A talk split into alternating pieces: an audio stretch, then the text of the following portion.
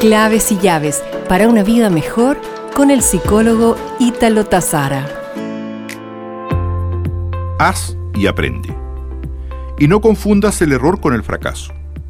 El error es una fuente de aprendizaje, pero cuando te machacas por ese error, lo conviertes en un fracaso.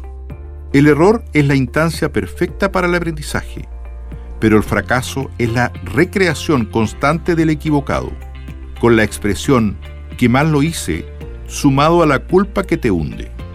La lectura desde el fracaso aporta poco, sin embargo la lectura desde el error aporta mucho. Por tanto, muy bien, me he equivocado.